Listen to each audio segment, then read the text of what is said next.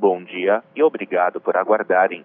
Sejam bem-vindos à teleconferência da Santos Brasil Participações referentes aos resultados do terceiro trimestre de 2019. Estão presentes hoje conosco o diretor-presidente Antônio Carlos Sepúlveda, o diretor econômico-financeiro de Relações com Investidores, Daniel Pedreira Dória, e o diretor comercial Ricardo dos Santos Buteri. Informamos que esse evento está sendo gravado e que todos os participantes estarão apenas ouvindo a teleconferência durante a apresentação da Santos Brasil Participações. Em seguida, iniciaremos a sessão de perguntas e respostas, quando mais instruções serão fornecidas. Caso algum dos senhores necessite de alguma assistência durante a teleconferência, queiram, por favor, solicitar a ajuda de um operador digitando asterisco zero. Este evento também está sendo transmitido simultaneamente pela internet via webcast, podendo ser acessado no endereço http ri.santosbrasil.com.br, onde se encontra disponível a respectiva apresentação. A seleção dos slides será controlada pelos senhores. O replay deste evento estará disponível logo após seu encerramento.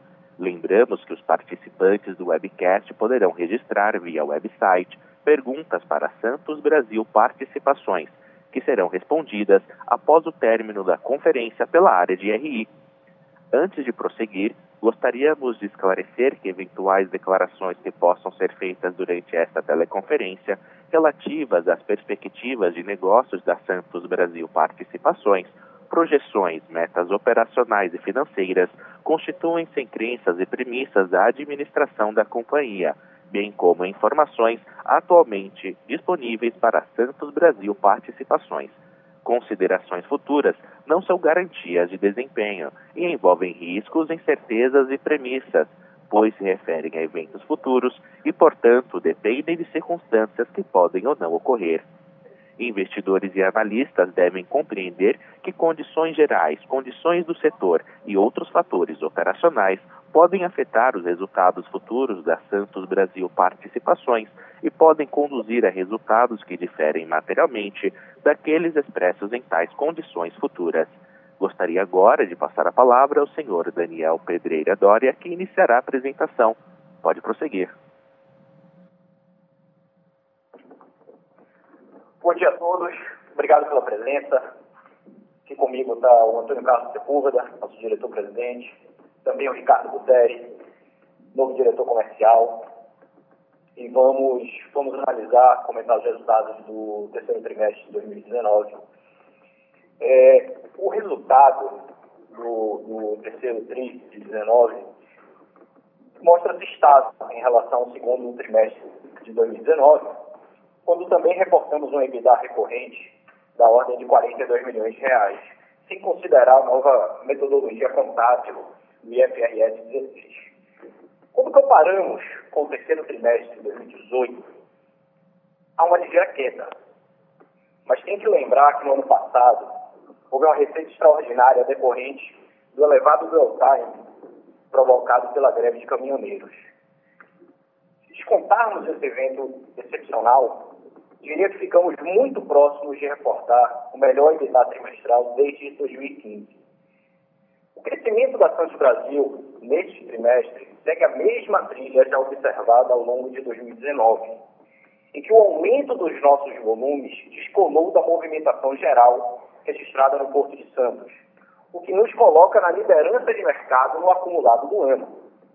Esse descolamento que se fez fica evidente quando observamos que o Tecon Santos cresceu quase 9% no terceiro trimestre de 2019, contra um crescimento de apenas 1,2% do porto. Não fosse a saída de regime de exportação da Ásia, teríamos movimentado cerca de 40 mil contêineres a mais no trimestre. Se no curto prazo o crescimento macroeconômico desapontou, continuamos otimistas com horizonte de médio e longo prazo. O aumento do nível de investimentos, geração de emprego, renda e consumo são catalisadores importantes para a companhia, que ainda pode se beneficiar de uma maior abertura comercial que favoreça as importações. Caso esse cenário se realize, no Porto de Santos, ele deverá se traduzir num ambiente competitivo mais saudável, equilíbrio entre oferta e demanda melhora do mix de carga e, por fim, recomposição de preços, que foram severamente comprimidos nos últimos cinco anos. Essa é a nossa expectativa. O início de um ciclo que começa a ganhar força a partir de 2020. Queria voltar agora ao terceiro trimestre de 2019 para ressaltar alguns poucos é, mais importantes destaques. Na operação portuária de containers, de forma consolidada, os nossos três terminais registraram aumento de 5,3% no volume de contêineres movimentados no trimestre, sendo que o volume de importação cresceu 31% nesse período. Por outro lado, o terminal de veículos continua sofrendo com queda acentuada das exportações para a Argentina e também por uma quantidade menor de veículos importados e licenciados no Brasil. A boa notícia ficou por conta do melhor mix de veículos pesados, mas em quantidade insuficiente para compensar a redução das exportações e importações de veículos leves. Na Santos Brasil Logística, o impacto negativo decorre principalmente da menor captação de contêineres na margem direita do Porto de Santos, considerando-se a migração de contêineres que então eram operados pela Libra para a DPW Santos. Houve ainda piora no mix de carga importada, o que diminuiu o ticket médio por contêiner armazenado. Do lado positivo, destaca o crescimento das operações logísticas integradas, destinadas principalmente para clientes das indústrias automotiva e química. Do lado financeiro, registramos receita líquida consolidada de 250 milhões de reais no terceiro trimestre de 2019, que representa uma ligeira queda de 2% em relação ao terceiro trimestre de 2018. Há dois principais ofensores nessa quadra. Além da já mencionada saída dos limites de exportação da Ásia, tem que observar que a CODES alterou a regra de recolhimento da turma, que é a tarifa de utilização portuária, que passou a ser cobrado diretamente do armador, e não mais dos terminais. Com isso, o que a gente fez foi excluir do box rate cobrado do armador a parcela equivalente à TUP, o que reduziu o faturamento. Como também deixamos de registrar o valor da TUP no custo de movimentação, o impacto sobre o lucro bruto da companhia foi, foi praticamente nulo. Em relação ao CAPEX da prorrogação antecipada, o ritmo de desembolso está menor do que esperado em razão de alguns imprevistos técnicos na execução das obras de extensão do CAD, como a autorização para a derrubada de uma guarita marítima e o desvio de um emissário submarino da Sabesp. É, no, no, primeiro trimestre de 2020, nós receberemos os dois guindastes comprados da, da CPNC, são guindastes de última geração, que aumentarão a, a eficiência e a nossa produtividade em caixa. É, para fechar aqui, eu vou falar algumas poucas breves notas sobre ISD e as nossas ações ambientais, sociais e também na área de governança corporativa. É, disponibilizado no nosso site, já há alguns anos a gente publica o relatório de sustentabilidade da companhia, que é baseado nas diretrizes da GRI, que é o padrão mais utilizado e reconhecido no mundo. Continuamos aprimorando também a nossa política de sustentabilidade, com a redução de 19% na emissão de CO2 por ter movimentado nossos terminais, isso nos últimos cinco anos. E esse ano, lançamos uma ampla campanha chamada Zero Acidente, para fortalecer a cultura de prevenção de acidentes na companhia. E temos feito palestras, workshops e, e uma comunicação em todas as nossas unidades de, de, de negócio, em um compromisso chave da companhia. E, por fim, vou tomar aqui também um, muito, muito tempo, nesse trimestre revisamos e lançamos o nosso, o nosso novo código de conduta, já tendo treinado diretamente 1.200 funcionários nas nossas políticas de compliance. E o nosso compromisso é treinar todos os 3.022 funcionários até o final desse ano. Essas foram as considerações é, iniciais é, e estamos à disposição de vocês ah, para responder pergunta, dúvida, questionamento e já deixo aqui meu muito obrigado por mais uma participação. Obrigado. Iniciaremos agora a sessão de perguntas e respostas. Caso tenha alguma pergunta, pressione asterisco 1 do seu telefone. Se a qualquer momento sua pergunta for respondida, aperte asterisco 2 para se retirar da fila. As perguntas serão respondidas à medida que forem recebidas. Solicitamos a gentileza de tirarem o fone do gancho ao efetuarem a pergunta. Dessa forma, uma ótima qualidade de som será oferecida. Por favor, aguardem enquanto postamos as perguntas. Seguimos a primeira pergunta de Lucas Marchiori, BTG Pactual. Oi pessoal, bom dia. Antônio Carlos, Daniel, obrigado pelo call. Eu queria discutir com vocês aqui dois aspectos regulatórios aí que aconteceram ao longo do trimestre, né? E eu vi um pouquinho de vocês para ter um pouco mais de luz, né? Uh, primeiro sobre a decisão da ANTAC aí de referenciar né, e aprovar uh, o pleito de vocês de rescalonamento do CAPEX. A gente entende agora que a decisão está é, sujeita à aprovação final do Ministério de Infraestrutura, né?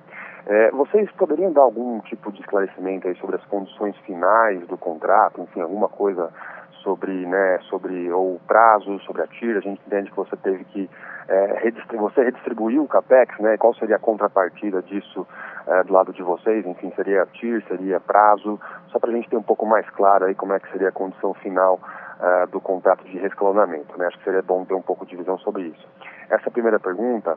E a segunda, uh, com relação também a uma decisão da ANTAC de uh, não, não indeferir, na verdade, né, o pedido de reequilíbrio em Bituba, qual é o plano de vocês agora, né, proativo, enfim, né, é entrar com alguma judicialização, tentar um novo pleito de reequilíbrio, só para a gente saber quais são os nossos os próximos passos aqui para Imbituba, né? São essas duas questões, pessoal. Obrigado.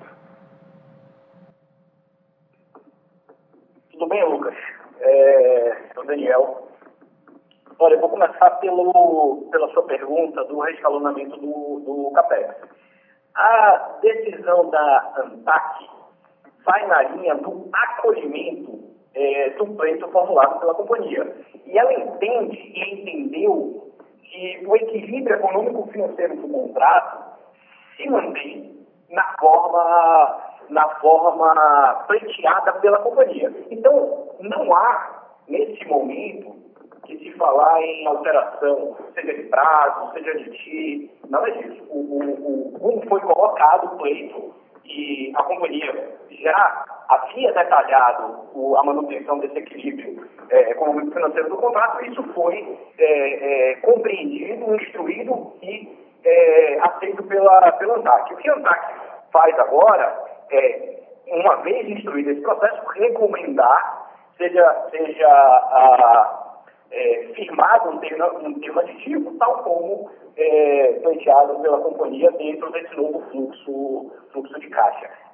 O passo seguinte agora cabe ao Ministério da Infraestrutura através da Secretaria Nacional de, de, de Portos.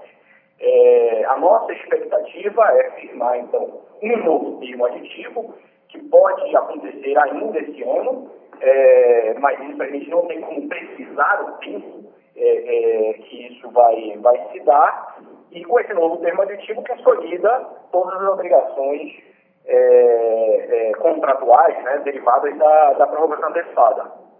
No caso de, de Imbituba, é, esse processo ele ainda não é terminativo na UNAC, ainda tem alguns pontos ali do acordo que nós estamos buscando endereçar para ter maior clareza do alcance né, dessa, dessa decisão da, da ANTAC. E tem também o processo, ele volta também, né, ele retorna à Secretaria Nacional de Portos e ali ainda cabe até, na esfera administrativa, um, um recurso, tá? Então, a companhia o que está fazendo agora é analisar as possibilidades.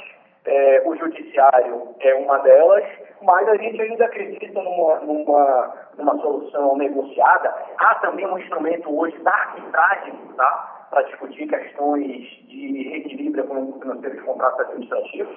Essa, é, é, essa previsão da arbitragem agora, ela veio com um decreto recém dado ah, também pelo Ministério de Infraestrutura. Então, a companhia está analisando o terreno e, e, e decidindo o melhor caminho a seguir para resolver a questão de Imbituba.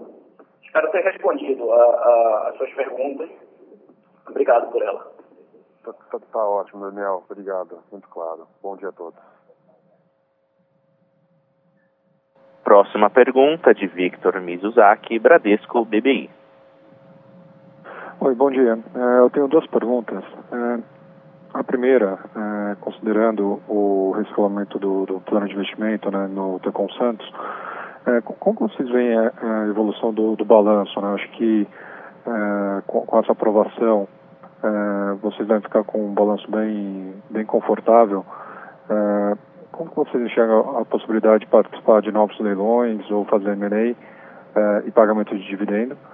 E a segunda pergunta, é, no começo do conference call, vocês mencionaram um cenário é, de recuperação 2020.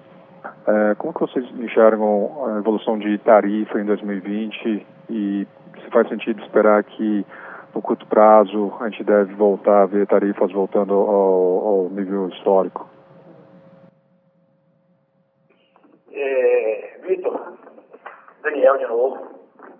Vou pegar aqui a primeira, a primeira, sua primeira pergunta em relação à questão aqui do, da desalavancagem do balanço. Eu acho que, uma vez firmado o, o tema de tipo e, e é, estando claro né, esse horizonte de desembolso, é, isso nos dá muito mais, muito mais conforto em termos de, de programação financeira, sem dúvida alguma. A companhia, independentemente do, do, do CAPEX ou não, é, ela, ela sempre analisa é, é, eventuais oportunidades que possam agregar valor ao portfólio dela. Evidente que o, o, o interessado é a questão do CAPEX, isso tira, digamos assim, uma, um ponto de interrogação que deixa não apenas vocês, é, é, não apenas o mercado mais tranquilo, mas também a companhia. Então acho que a gente segue a vida que segue, como a gente já, já seguiu. Se aparecer alguma coisa é, que a gente entenda que, que vale a pena, que agregue valor, ok, iremos analisar e, e se couber, é, iremos eventualmente participar de, de, de leilões ou até de eventuais é, aquisições. Não tem nada hoje no radar é, para isso. E a política de dividendos, eu acho que a, a, a ideia da companhia é sempre seguir é, a sua, sua, sua, seu nível de distribuição, distribuição histórica de, de, dividendos. Essa é uma companhia que sempre pagou muito dividendos, mas tinha uma questão de capex para endereçar e tinha também uma questão de resultado é, ainda comprimido com o cenário de Brasil certo. Então, nós optamos nesse lado pelo conservadorismo.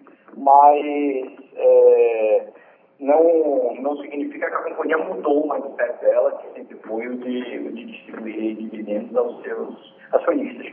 No, na questão de tarifa aqui de 2020, eu vou passar para Antônio Carlos, ele gostaria de dar um, um, pouco, um, pouco, um pouco de luz né, nessa questão. É, eu acho que é notório, o, digamos assim, a distância entre o nível de serviço que o Tecom Santos oferece e o valor das tarifas que ele cobra. Né? O nosso nível de tarifa ele é muito abaixo é, do que a gente tem no Brasil para terminais de nível de equivalente. E a sua recuperação é natural com o aumento da demanda em Santos. Ah, eu acho que isso já começou a acontecer, a gente já começou a aumentar a tarifa acima da inflação, a gente tem contratos é, o nosso principal contrato está marcado para fazer ajustes já combinados aí até o começo de 2021, mas os outros contratos não, e a gente vem é, paulatinamente melhorando. Agora, tanto melhor será, quanto maior o Brasil crescer. Né? Eu acho que a, a, gente conta com 2020 melhor, ah, e não é só tarifa para armador. Eu acho que a importação, os serviços logísticos, acessórios, também sofreram muito no Porto Santos com excesso de oferta também para eles. Então, a nossa expectativa é que, ao longo de 2020, a gente enxergue uma melhora dos serviços acessórios, seguido mais para aí, do meio do fim do ano, uma melhora mais, mais, assim, mais forte na parte de, de operação pontual. É isso que a gente está aguardando. Que é, isso é inevitável. Ah, eu acho que já há essa expectativa, o corpo inteiro, o mercado inteiro, isso. Eu acho que ah, foi assim, uma situação única o que aconteceu em Santos e a recuperação virá tão mais cedo quanto mais forte com o crescimento ah, de volume público. Tá ótimo, obrigado. Lembramos que para fazer perguntas basta digitar asterisco 1 e para retirar a pergunta da lista, digitem asterisco 2. Por favor, aguardem enquanto coletamos as perguntas. Lembramos que para fazer perguntas basta digitar asterisco 1. E para retirar a pergunta da lista, digitem asterisco 2. Por favor, aguardem enquanto coletamos as perguntas. Seguimos com Lucas Marchiori, BTG Pactual. Pessoal, obrigado pelo follow-up. Só uma questão rápida aqui. É, vocês comentaram na apresentação sobre o atraso uh, do desenvolvimento de, das obras de expansão do CAIS em Santos. Que tiveram, vocês comentaram algumas questões de licitações e, e imprevistos. Como é que está isso agora? Já está normalizado? A gente deveria voltar a esperar já o CAPEX acelerar para o quarto trimestre? Se já entra de novo numa fase regular aí de CAPEX, só para a gente entender o que aconteceu aí especificamente no terceiro tri. Obrigado. é, Victor Antônio Carlos, o Lucas, desculpe, Lucas Antônio Carlos, o, a, obra já está contratada, nós já temos ordem de serviço é, dada ao construtor. Ah, tem uma relação primeira fase, que nós temos que fazer desvio de adutor, uma fase de preparo que demorou mais do que a gente imaginava, mas agora a gente realmente começa a aumentar os dispêndios relativos a ela. Né?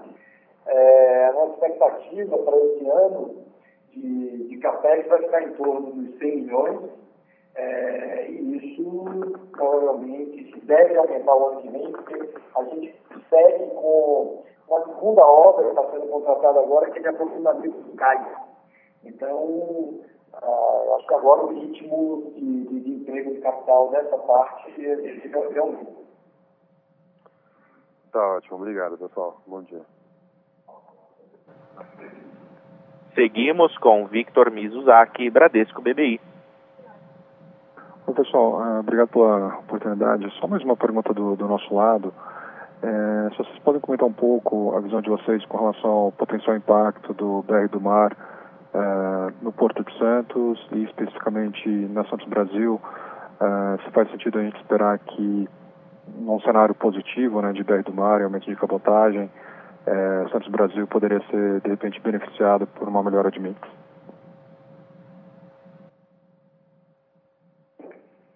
Olha, a, a cabotagem ela tem sido ao longo do tempo né, assim, um alavancador interessante. Como o Tecom é muito grande, é, essa conexão de linhas com a cabotagem sempre nos favorece. Então a gente vê com muitos bons olhos. A, a gente tem um Brasil também pedagiado, distâncias longas, PIB na costa, então eu acho que essa obstrução da cabotagem, vamos colocar assim, é um alavancador, principalmente que está acontecendo, sabe? É, já tem o primeiro passo, né, que é a desoneração de importação de navios, e tem outros, outros, outras iniciativas em estudo. Só é difícil precisar o tamanho disso. A cabotagem, para a gente, para o Brasil, ela vem crescendo mais do que a média das outras cargas, e a gente enxerga que isso vai, vai digamos assim, vai ser mais marcante ainda. O, é lógico que esses movimentos não são movimentos assim, causa efeito nem trimestre. Mas ao longo do ano que vem, nós já esperamos um crescimento da cabotagem acima do crescimento das outras cargas. Acho que a, essa decisão do governo foi acertada e, e, e, vai ajudar muito, muito, muito a, também a logística dos armadores, né? E, e por quê? A, a tendência é de navios cada vez maiores com custo.